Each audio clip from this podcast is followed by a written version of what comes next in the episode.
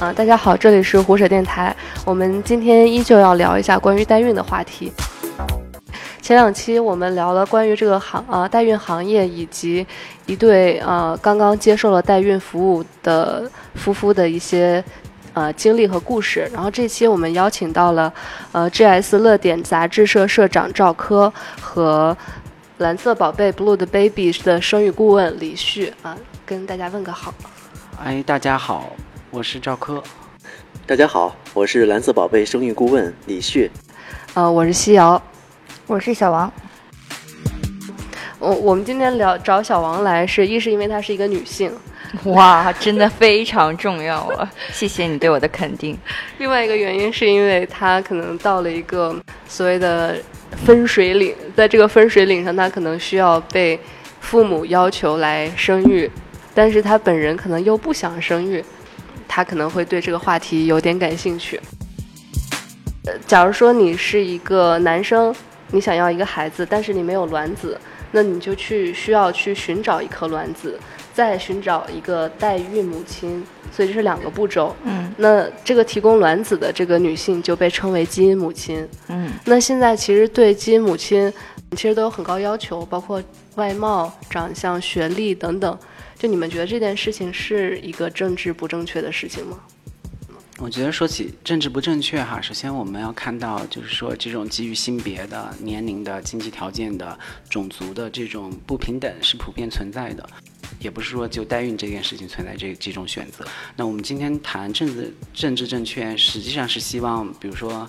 政府啊，或者是媒体啊，或者是公众人物这种有公共话语权的人，当他在看到这些不平等的时候，大家要致力于推动去解决这些不平等。啊，那如果只我只是站在不说错话的角度来树立这样一种政治正确，其实对于解决这种不平等本身也没有什么帮助。那会对这些打分吗？比如说，呃。就是颜值高的、学历高的这些价格就会比较高，对吗？所以这些你正常的基因的属性的这些附加条件都是被量化为价值的。提供精子卵子的这个机构会不会为了迎合他们的这种需求而而去，呃，去多筛选，比如说白人的基因，或或者多筛选？嗯，在这个问题前面，我能问一下，就是就是呃。那些条件都有什么吗？年龄？那这个我来说吧。这都有什么条件？一般捐的女孩，一般就是这边我们会给这些需求客户啊，或者需求人群提供一些他的一些信息，可能也比较至关重要的，这影响到个人的这种，算是一种择偶标准吧。主要是他的身高、年龄、体重，还有他的种族，还有他的家庭，还有他的身体健康情况。还有他的一些智商，就是他的，还有他的学历。家庭就是他的一些家庭因素，比如说他是不是呃有一些单亲的，或者说是不是家庭有一些什么变故啦，或者家庭的生活环境是什么样的？因为这很影响，最重要的因素就是影响他的性格。他会隐瞒吗？一般他不会啊，因为我们现在就目前主要是做的是美国地区的这个辅助生育嘛，基本上来源都是美国当地的，所以说美国人他的个人信仰是比较诚恳的。像小王刚刚他提到说，那我会对不同的基因做标价吗？一般像那种硬性的话，我知道你想说的可能是一些偏硬性的指标，可能就是从他的学历、身高，比如说维多利亚的那种名名模啊，嗯，维多利亚的名模，他的标价是非常高的，因为他的身高很漂亮。可以的，是有这样的资源的。有一些中介机构为了迎合，就像您说的，为了迎合这种市场需求吧，他们可能会去找一些这样的资源。但是现在总体来看的话，资源还是少数。嗯，另外一点还有就是智商，也就是他的学历。其实，在国外来说的话，他们基本上上完高中，或者是我们理解的这种高中，就已经差不多了，或者上一个大专就已经非常相当不错了。但是可能对就于中国市场而言啊，他们觉得可能要上个大学，我觉得它的价格也就是非常偏高的，嗯，所以这样资源也是很少，而且真正愿意从事，就是可能为了经济利益也好，或者为了其他的一些利益也好，愿意去捐卵这个事情而言，也是少数，所以资源整体来说还是比较偏少的。我都不知道，如果我老公找了一个维多利亚秘密的女模特，然后生出一个孩子，我是该高兴还是该哭？哎，我刚刚就想问这个问题，就假如说你你现在需要你老公去找一个卵子，你会希望他找一个跟你很像的，还是你希望找一个？我希望这件事情永远不会发生。哎，你要是说真的要找的话，当然希望他找就更好的啦。就是维多利亚的秘密那种最好，那我就不知道说，我本人会不会很痛苦？你想想是，然后你老公，然后维多利亚的秘密，然后孩子我还要养，哎，我天哪！我觉得我心理压力太大了。但是你会想说，我要把最好的都给孩子，是这样，但是我就不能对自己好一点吗？我现我觉得其实刚才你说的那个问题有一个很有意思的点，刚才包括你刚才说的选那种选择，实际上它某种程度上，程某种程度上都是在强化这种社会的一些主流价值观，但这些主流观价值观不一定是正确的。但其实代孕本身它有挑战主流价值观的一方面，因为它本来它和传统的生育它是一种挑战，在这方面它实际上是一种挑战，但是它。当不同的人在运用它的时候，它可能又是一种强化了它原来的这种嗯回归，或者是说在向主流去投靠了这这样一种形态。所以我在想，他们这样的想法会不会是因为自己可能知道了，就是做小众群体会有一些难度，所以他希望自己的孩子的生活可以轻松一点。这具体怎么想，可能只有他自己知道吧。但是，你既然都已经选择代孕了，一个比较跟原来的色彩不一样的路，那不妨在自己的生活上多一些色彩，不需要那么的呃苦大仇深的，一定要去迎合一个什么样的价值观。那个，我们跟两个。就是两聊了两场嘛，一场是那个行业的，他是在美国做这个呃医疗机构的，他的说法是，提供提供卵子的这个基因母亲普遍是素质比较高的，是为了要封建爱才会来做的。但第二场我们是跟实际去做了代孕的这个夫妇聊了，就是他们的说法是，其实是这个市场上是呃中低水平的人在更多的在做这个。啊，基因母亲，那就你们的观察来看，是哪类人更多？我觉得首先不能用美国代表所有的代孕。根据我们杂志做这专题的采访，我觉得在美国还是它有一个基本的要求，就是说这个代母还是基于爱。基于帮助的这种理念来做这件事情，因为美国也是比较完善吧，嗯，包括各种心理心理咨询啊，包括这种心理医生也会介入这些环节。但是看到其他市场上，我觉得，嗯，还是很大程度上存在着这种，嗯，基于那些贫困妇女来做代孕的这种不平等的这种剥削在里边，在其他的市场肯定在的，包括中国的地下代孕也是存在这种情况的。就目前我们现在服务过的这些客户来说，他们寻找的一些，不管是捐卵女孩或者是代孕妈妈，不否认他们是有经济需求的，或者说从某种程度来说，他们是一定有经济需求的这样的一群人。但是我觉得哈，不论是捐卵女孩还是这个代孕妈妈，从根本的角度出发，还是要考虑到这种需求群体的自身的实际的想法。小王有生育计划吗？呃，可以有吧，只要不要自己生就可以。对，因为你怀孕的过程很长啊，就很痛苦呀。啊，他不是说我是怕疼或者什么的，就耽误我工作，好吧？对，就耽误事儿嘛。所以我不是这个痛苦的问题。嗯啊，那你把怀孕当做一一项工作呢？哦，因为你比如说你有很多，哎，你怀孕怎么去蹦迪，对吧？哎呀，这这太麻烦了，抽烟喝酒都不行。对啊，就是实在是影响我的正常生活。但我刚刚跟他们聊，就是说，很多人曾经有过这种想法，但当你真的想要一个小孩的时候，其实你是很享受你的孕育他的这个过程。所以看人嘛，为什么代孕市场存在，就是还是很多人就不想去经历这个所谓的呃女生必须经历的过程。像他这样的想法的人多吗？去寻求服务的？嗯，其实，在我们目前服务的这种，像我们来咨询的这种群体来说哈，像这位老师的这种想法还是少，比较少的，很多的，很多的，看吧，确实很很多的，因为 他们他们真的会去做吗？还是只有想法后来就不做了？有有会去做的，但是多少我这边拿不到一个具体的一个数量啊啊！我这边也确实也有，就像他们这样的职业女性来说，有两个特点，一个特点就是正处于这种事业的上升期。可能在人生的三十拼拼搏三十多年的这样一个情况下，可能这一年啊，尤其像我们现在做这种互联网啊、市场啊，或者金融啊，或者是其他的一些方面的飞速发展的这种行业当中，这样的一个女性，可能一年要改变着很多事情。从备孕开始，可能要跟她丈夫要准备大概一年半左右的时间，包括以后生产之后，我们像平常所说的坐月子，还要喂母乳，可能要将近可能。两年左右的时间，日常恐婚，你知道吧？日常恐婚话题所以我特别能理解他们这种 这种人的这种实际的需求，因为这两年可能耽误的不仅仅，可能确实是养育了一个孩子，可能刚刚是一个雏形的一个状态，但是他工作上确实耽误了很多，他要综合自己的家庭、自己的婚姻、自己的这样的一个生活的整体来看的话，可能两年耽误了确实挺多的一个时间的。他们只要提供卵子。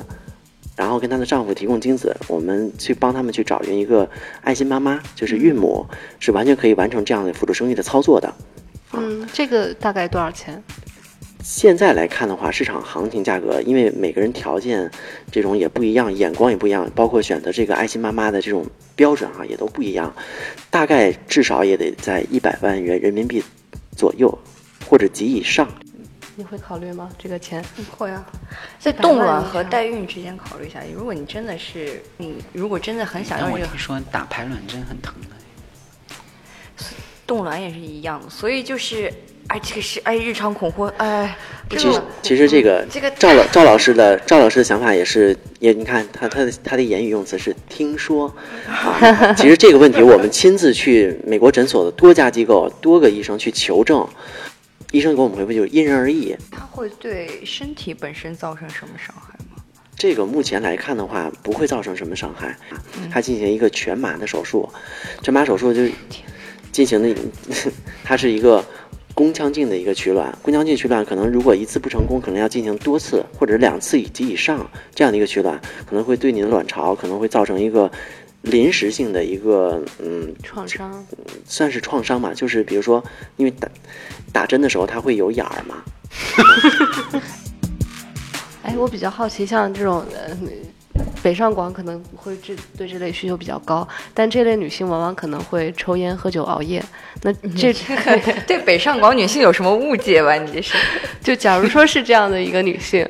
那她有没有所谓的排卵的，就是年龄的极限？就是你会建议她在多少岁之前尽快去冻卵，或者是怎么样？一般一般医生建议在四十岁左右之前，基本上还是完全可以的。就像您也说了，北上广因为由于她的生活节奏比较快，生活压力比较大，精神压力比较大，她的各种分泌的荷尔蒙啊，还有各种激素可能比较快，对于她卵巢功能还要具体的还真的要看因人而异。哎，那像是你刚刚说你可能会选择去辅助生育，那你觉得你爸妈或者他的爸妈会同意吗？或者说你们会把这件事情告诉他们吗？天问了，我觉得这个不告诉也瞒瞒不住呀。对啊，就突然就是带干嘛带一个大胖小子回去过年？我们山东人你知道带什么带什么礼物都不如带一个大胖小子，然后改天说哎，这个孙子我刚生的。那这个是一个问题吗？就是这种伦理的，这或者说父母的这种，其实是这样啊。因为在我没有了解这个事情之前，可能我也是存在这样的一个想法的。但后来我了解之后啊，思想上就有一个转变。其实不生这个概念，就是不自己生自己的这种胚胎。因为很多父母甚至觉得，如果你不喂母乳，都是一件你很。很不合格的母亲的行为，在中国这种父母的这种想法来说，中国这种伦理的长纲啊，还是存在的。对，一般你接触的这些客户会有类似的矛盾吗？家里面？他接触的大部分是 gay 的客户，所以一般 gay 的父母其实是很就很高兴自己的自己的儿子有有那种父母都不知道他儿子其实是同同性恋吗？有的。所谓的适婚年龄或者是适生年龄，就是到了一定的你这个时候你该生孩子了这样的一个年龄，父母的这种心切是非常非常着急的，他是特别想要急切的想让自己的孩子给自己生一个孙子或者是孙女儿，就哪怕你不结婚你也给我对来弥补来弥补我现在生活上的一位所谓的这样一个空缺，对，所以说这种。这种急迫的一种心情，已经覆盖了他可能到底结不结婚，或者是到底是什么样的一个身份，到底是什么样的一个人群这样一个概念。所以说，一旦尤其是像我们这个客户把这个孩子抱回家的时候，父母完全有了翻天覆地的变化，就是完全精力在看孩子、带孩子身上。现在是这样一个情况。那一般，假如说不管是 gay 还是 lesbian，他们在选择精子或者卵子的时候，他们选择会喜欢跟自己像一点的，还是说？只要漂亮就好，跟我像不像无所谓。啊，我觉得可能会偏颜值会多一些。那他们会选择说去找一个欧美的比较多，还是选择亚裔的这种长相？现在目前来看的话，因为就市场的这种资源情况来看，可能是，嗯，欧美的是有，嗯，选择欧美的会比较多一些。嗯，那欧美的会比亚裔的贵吗？呃，相反，嗯，所有的机构都是在这个欧美地区嘛，所以说它亚裔来说，在那边相对于是比较贵的，因为它要包含它整个的这个差旅费。就刨去差旅差旅的话，嗯，刨去差旅的话，这个也不好说，因为每个人的，就是就目前市场来说的话，它的准入准入门槛可能都不一样。像像小王说那个男生有有一些男生他称之为大猪蹄子，就可以说是男权社会下的这种标准的这种传统男性。那一般他们会接受呃自己的另一半因为痛苦而选择代孕吗？感觉也是因人而异。其实这是一个比较 比较泛的一个词哈。嗯，如果说就是要考虑到，因为我觉得首先经济还是第一位的，经济上满足了之后呢，他会考虑到自己爱人，如果自己的爱人。自己的妻子真的有这样的实际性的需求的时候，或者说，即便他没有什么疾病，他就是自己想找一个爱心妈妈帮助他们去怀孕这个事情，我现在男士我觉得也挺多的，嗯，但毕竟来说，就整个这种市场来说，这种人还是占少数的。假如说现在那个只是借子宫的话，只是找一个代孕妈妈，这样一般对代孕妈妈的这个健康要求，或者说各项指标。是有什么样的要求？说起来就是两点，到底这个这个母亲，爱心母亲到底有没有过生产经验，有没有一些家族遗传疾病？这是最这两点最重要的啊！就是从医学角角度来说，这两个是完全可以影响到这种这个孩子质量的。嗯，妊娠纹是他的，对，这样对那个代孕妈妈是不太公平。如果一个爱心母亲哈，她要想做这个事情来说。就是内心肯定经过一系列斗争才在做的，生孩子之痛，是一个常人不能理解的。哎，一般拿到手的话是手什么东西拿到手？是基因母亲到手的钱会比较多，还是代孕妈妈拿到的钱会？爱心妈妈，嗯，爱心妈妈，因为她要承载十个月，她前期要经过一系列的体检，移植完之后，你要去每个月至少你要去这个做一次胎胎检吧，孕检啊。我们理解只有十个月，但他可能要准备一年半的时间，至少啊，至少一年半到两年左右的时间，这样完全影响他的生活。所以从各个方面来讲，他的付出是比较大的。就像刚刚小王说，是不是对代孕妈妈不公平？就网上有一种声音说。呃，如果代孕合法，可能会让一部分女性沦为生育机器。个问题，我觉得首先对于这种辅助生殖的需求是在这的，但是呢，中国现在是用一种就是完全禁止的方式，这样有一种什么后果呢？就是大量的地下代孕是存在的。这种地下代孕，实际上我觉得对，包括对这种代孕母亲也好，对于各方都是非常没有保障的。嗯，确实很多人在这个过程中，不管是。呃，受到各种不平等的待遇啊，或者受到实质上的伤害啊，都是非常普遍的。我们在采访中觉得，相对来说，美国还是一个比较好的模式。从美国的政策的角度来说，我觉得它它有几个地方是值得借鉴的。那首先，它包括这种律师啊和这种心理咨询师，这两者贯穿整个过程。